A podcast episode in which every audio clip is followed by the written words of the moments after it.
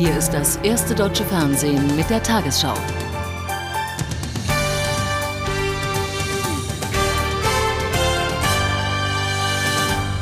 Guten Abend, meine Damen und Herren. Beim Absturz eines taiwanischen Verkehrsflugzeuges sind vermutlich alle 225 Menschen an Bord ums Leben gekommen. Die Maschine vom Typ Boeing 747-200 war auf dem Weg von Taipeh nach Hongkong, als sie kurz nach dem Start vor der Inselgruppe Penghu ins Meer stürzte. Bis dahin gab es nach offiziellen Angaben keinerlei Hinweise auf Probleme an Bord, auch kein Notsignal. Die Unglücksursache ist noch unklar. Spekulationen über eine Explosion an Bord wurden bislang nicht bestätigt bestätigt. Es war kurz nach 15 Uhr, als die Maschine Taiwans Küste überflog, so wie andere auch, die in diese Richtung unterwegs sind. Später wurden auf See die ersten Leichen entdeckt. 20 Minuten nach dem Start keine Spur mehr auf dem Radarschirm hieß es, aus Hoffen wird bangen, dann die Bestätigung des Absturzes. Am Zielflughafen Hongkong, wo die Maschine noch am Nachmittag eintreffen sollte, war zunächst von Verspätung die Rede. Wir werden alle Rettungsmannschaften losschicken, die wir zur Verfügung haben, sagt unterdessen der Premierminister in Taipeh. Alle werden tun, was immer möglich ist. Hubschrauber starten und Militärflugzeuge, Schiffe nehmen Kurs in Richtung Absturzstelle. Unter den Vermissten sind drei Kinder und 19 Crewmitglieder. Dann orten Suchteams leere Schwimmwesten und einen Ölfleck. Statement des Regierungssprechers viel kann er nicht sagen. Die Maschine sei 22 Jahre alt gewesen. Bei einem Defekt hätte man jedoch einen Funkspruch erwartet. Nach und nach kommen die Meldungen über die Zahl der Toten. Auch eine Explosion wird nun nicht mehr ausgeschlossen. In Küstennähe hätten Anwohner Dinge gefunden, die womöglich aus dem Flugzeug stammen. Manches trage das Emblem von China Airlines. Lediglich eine Ursache wird ausgeschlossen, Stürme gab es an der Küste nicht. Bei einem Zugunglück in Mosambik nahe der Hauptstadt Maputo sind heute nach offiziellen Angaben fast 200 Menschen ums Leben gekommen. 400 Passagiere sollen verletzt worden sein, viele von ihnen schwer.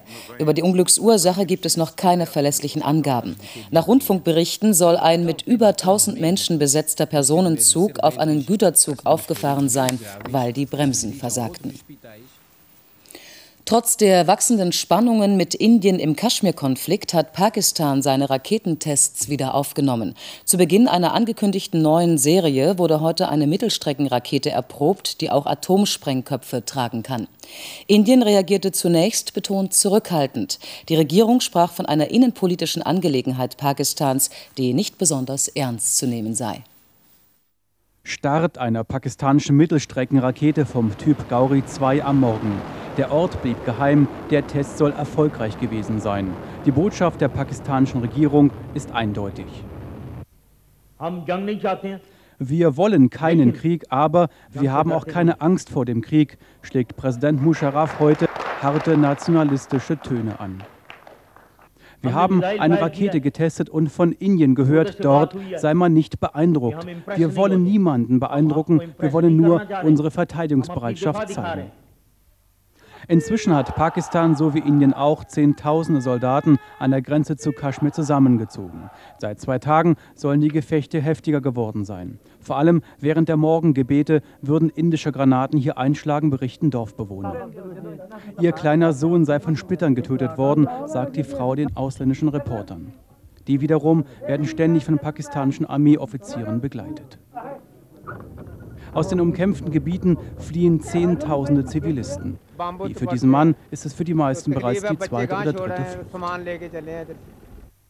Vier Tage lang will Pakistan Tests mit ballistischen Raketen durchführen, die alle in der Lage sind, nukleare Sprengköpfe zu transportieren. Das alte Muskelspiel, das militärische Muskelspiel zwischen Indien und Pakistan hat nun erst recht begonnen und ein regionaler, begrenzter Konflikt scheint unvermeidbar, sagen hier Beobachter. Die Präsidenten der USA und Russlands, Bush und Putin, zeigten sich bei einem Treffen in St. Petersburg besorgt über die Entwicklung im Kaschmir-Konflikt. Putin rief Indien und Pakistan zu Verhandlungen auf und bot ihnen seine Vermittlungsdienste an. Bush appellierte an die pakistanische Führung, ihre Zusagen einzuhalten und Anschläge im indischen Teil Kaschmirs zu verhindern. Das goldene St. Petersburg die europäischste aller russischen Städte und zudem die Geburtsstadt des jetzigen Präsidenten Wladimir Putin. Heute wollte der seinem Gast diese Schönheiten präsentieren. Kunstgenüsse, nicht Politik, sollten den Tag beherrschen. Doch es kam ganz anders. Plötzlich stand das explosive Kaschmir auf der Tagesordnung und Putin bot da Vermittlung an. Anfang Juni will er die Präsidenten Indiens und Pakistans zu Friedensgesprächen treffen, sagt er, auf einer asiatischen Konferenz für Zusammenarbeit in Kasachstan. Mit dieser Initiative meldet sich Moskau auf der Weltbühne zurück, gestärkt auch durch die amerikanischen Freundschaftsbekundungen, die George Bush wenig später vor Studenten der Stadt bekräftigte. Als ich studierte 1968, da waren wir noch Feinde. Doch heute haben wir den Kalten Krieg überwunden, sind Freunde. Dann haben Studenten das Wort. Sie sorgt sich, dass die besten jungen Russen nur in den Westen wollen. Entweder machen wir die Grenzen wieder dicht, sperren uns alle ein, dafür bin ich allerdings nicht, oder wir sorgen bei uns selbst für genügend Wohlstand, sodass keiner mehr weg will. Für diese Politik will er die Jugend gewinnen. Für Wladimir Putin hat sich der Besuch von George Bush gelohnt. Hat der ihn doch bei fast jeder Gelegenheit als Freund und Partner hofiert. Für die russische Bevölkerung dagegen zählt nur eins, nämlich ob sich die Politik ihres Präsidenten auch für sie lohnt. Deshalb muss George Bush seine Versprechung, auch wirtschaftlich zu helfen, so schnell wie möglich umsetzen. Im Nahen Osten sind nach Angaben von Bundesaußenminister Fischer auch deutsche Geheimdienstoffiziere als Beobachter im Einsatz. Sie hätten bei der Überwachung eines Waffenstillstandes exzellente Arbeit geleistet und seien von Ministerpräsident Sharon mehrfach gelobt worden, sagte er der Welt am Sonntag. Nach den Worten Fischers ist es ihnen gelungen, Gewalt einzudämmen und mehr Stabilität zu erreichen. Im Streit zwischen der FDP und dem Zentralrat der Juden in Deutschland gibt es keine Anzeichen für eine Entspannung. Während Parteichef Westerwelle sein Gesprächsangebot heute erneuerte, besteht der Präsident des Rates Spiegel weiter auf einer Entschuldigung von FDP-Vize Möllemann. Dessen antisemitistische Äußerungen seien die größte Beleidigung, die eine bundesdeutsche Partei nach dem Holocaust ausgesprochen habe, zitierte ihn die Welt am Sonntag. Wahlkampf aller Möllemann, Fallschirmspringen. Seine Äußerung, dass Michel Friedmann durch seine Bemerkungen erst Antisemitismus hervorrufe, nimmt er nicht zurück. Dass deshalb der Zentralrat der Juden nicht mit der FDP sprechen will, das bedauert die FDP-Spitze. Ich appelliere an Herrn Spiegel, jetzt nicht mit Vorbedingungen ein Gespräch unmöglich zu machen. Da sind auf beiden Seiten Worte gefallen, die besser nicht gefallen wären. Aber auch in der FDP ist der Ärger groß, dass sich die Partei wegen Möllemann nun wehren muss gegen den Vorwurf, sie schiele auf rechtsradikale Wähler. Der Fraktionsvorsitzende mahnt. Wir wollen uns nicht verändern. Wir wollen keine Treibsand, wir wollen nicht an einem rechten Rand grasen, wir wollen die Tradition der Außenpolitik von Walter Scheel, Hans-Dietrich Genscher und Klaus Kinkel fortsetzen. Vorbehalte nun auch in der Union gegen den möglichen Partner FDP, nachdem gestern schon die SPD die Liberalen für regierungsunfähig erklärte.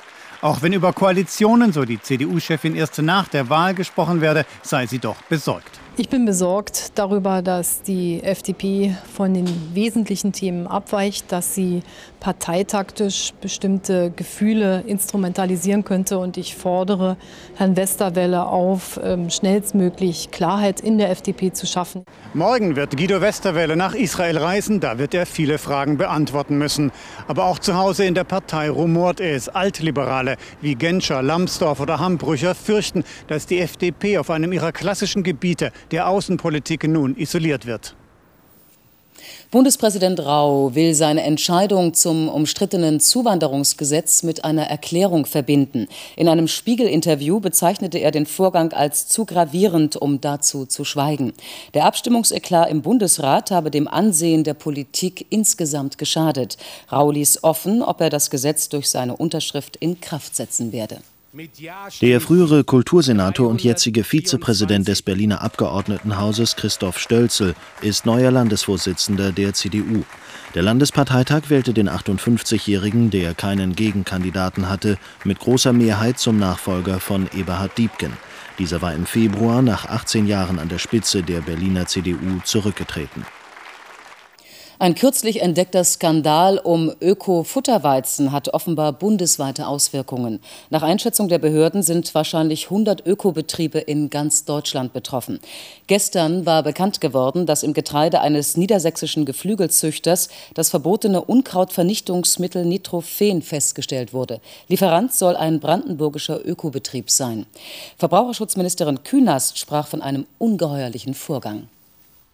Aus diesem Betrieb in Brandenburg soll der Biofutterweizen stammen, so lautet zumindest der Verdacht der zuständigen Behörden. Noch prüft das brandenburgische Agrarministerium und warnt vor Vorverurteilungen des Getreideproduzenten. Es gibt überhaupt keine Beweise, dass es wirklich ein Betrieb in Brandenburg ist. Wir werden selbstverständlich ganz konsequent untersuchen. Aber gerade der Betrieb, der da in Rede steht, ist letztmalig am 2. April von der Biokontrollstelle untersucht worden, unangemeldet natürlich und die Ergebnisse waren alle negativ. Zu DDR-Zeiten durfte das giftige Pflanzenschutzmittel Nitrophen legal eingesetzt werden. Seit der Wende ist Nitrophen aber auch hier verboten. Wie das Mittel in das Getreide kommen konnte, wird die Staatsanwaltschaft zu klären haben. Rund 100 Tonnen des kontaminierten Getreides sind wahrscheinlich aus Brandenburg an diesen Futtermittelgroßhändler in Niedersachsen geliefert worden. Es handelt sich hierbei um einen sehr großen Hersteller, der eine große äh, Verteilkette hatte. Das heißt, sehr viele Unternehmen auch äh, mit Futtermitteln beliefert hat, sodass man zurzeit davon ausgehen muss, dass dieses Futtermittel doch breiter verteilt wurde, allerdings hauptsächlich im Geflügelbereich. Das heißt, es ist auf einen Sektor begrenzt, aber nicht auf eine Region. Die Verseuchung von Biogeflügelfleisch und Eiern wurde bereits vor Monaten von privaten Labors entdeckt, aber nicht an die Behörden gemeldet. Und es ist zu vermuten, dass das kontaminierte Getreide bereits im letzten Jahr verfüttert wurde. Vorsichtshalber haben viele Betriebe mit Rückrufaktionen begonnen.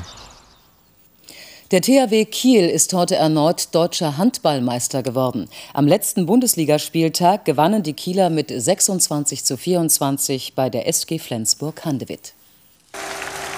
Ausgelassener Jubel beim Kapitän der Kieler Stefan Löwgren, denn mit dieser Meisterschaft hatte kaum einer noch gerechnet. Zuletzt acht Siege in Folge und der Triumph beim Erzrivalen in Flensburg brachten im Fernduell mit Nordhorn doch noch den unerwarteten, aber verdienten Erfolg. Der Kubaner Julio Fiss mit dem entscheidenden Treffer zur siebten Meisterschaft in den letzten zehn Jahren. Glückwünsche für Trainer Nocker Sadorosic. Der SC Magdeburg ist entthront, der THW Kiel die neue Nummer 1 neuer deutscher Handballmeister. Der deutsche Basketballmeister 2002 heißt Alba Berlin. Kapitän Henrik Rödel und sein in Blau spielendes Team besiegte im dritten Finale Rhein Energy Köln 69 zu 68 nach Verlängerung. Bester Akteur war Berlins Center Dejan Kuturovic mit 20 Punkten und 13 Rebounds. Im Modus Best of Five ging somit die Serie mit 3 zu 0 Siegen klar an die Berliner. Alba Berlin ist damit zum sechsten Mal in Folge deutscher Meister.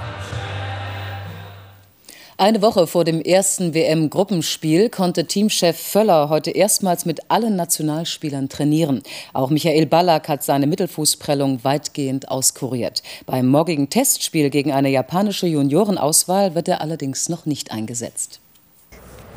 Das Klima von Miyazaki und die Laune im deutschen Team passen derzeit blendend zueinander. Bei hochsommerlichen 30 Grad fiel es zwar dem einen oder anderen schwer, einen kühlen Kopf zu bewahren. Die WM-Erfolgseuphorie auf der anderen Seite ist allerdings geradezu erfrischend. Es gibt ja so einige Stimmen, die uns so ein bisschen belächeln und uns eigentlich nicht so viel zutrauen. Und äh, denen werden wir die passende Antwort geben. Ganz neue Töne von den selbsternannten krassen Außenseitern. Einsatz und Motivation scheinen zu stimmen. Manch eine Aktion im Training sieht gar gefällig aus. Jetzt heißt es nur noch, die sieben Tage bis zum Match gegen Saudi-Arabien zu überbrücken. Ich weiß aus eigener Erfahrung, dass es eigentlich diese Woche, die jetzt kommt, bis zum ersten Spiel, das ist eigentlich die, die längste Woche des Jahres, sagen wir einfach mal so. Das ist, äh, die zieht sich, weil man halt nur zu diesem einen Termin jetzt zuarbeitet. Dass vieles noch nicht passt, wird täglich offenkundig. Bleibt nur zu hoffen, dass die gegnerischen Stürmer ähnlich leichtfertig ihre Chancen vergeben. Das Testspiel der deutschen Nationalmannschaft gegen die regionale Juniorenauswahl überträgt die ARD morgen früh ab 9.03 Uhr. Die Lottozahlen 1, 5, 7, 19, 22, 31, Zusatzzahl 34, Superzahl 3. Die Gewinnzahl im Spiel 77, 0, 5, 8, 6, 8, 8, 1. Die Gewinnzahl der Lotterie Super 6, 3, 0, 4, 0, 0, 6. Diese Angaben sind wie immer ohne Gewähr. Und nun die Wettervorhersage für morgen Sonntag, den 26. Mai. Die Wolken, die morgen von Großbritannien nach Westfrankreich ziehen, können uns nicht allzu viel anhaben. Zwischendurch beeinflusst nämlich ein Hoch unser Wetter. In mediterranen Breiten viel Sonne. Hohe Wolken liegen nur zwischen dem östlichen Mittelmeer und Griechenland. Die Kaltfront, die unser Wetter heute beeinflusst hat, zieht nach Osten weiter. Bereits in der Nacht lockert die Bewölkung auf. Das Zwischenhoch löst im Laufe des Tages die Wolken gebietsweise auf, sodass wir etwas Sonne tanken können. Erst am frühen Nachmittag werden die Wolken im Westen wieder dichter, Schauer folgen. In Schleswig-Holstein, in Niedersachsen und Bremen legt sich der Wind. Morgen weht er schwach bis mäßig aus Südwest bis West. Dort, wo Schauer fallen, frischt der Wind auf. Im Osten und Südwesten in der Nacht 11 Grad, sonst 7 bis 10 Grad. Morgen dann 18 Grad in München und Emden, am Oberrhein und an der Elbe 21 Grad. Am Montag Regen in Bayern, im Thüringer Wald und im Erzgebirge. Sonst Schauer, nur im Osten lässt sich auch mal die Sonne blicken.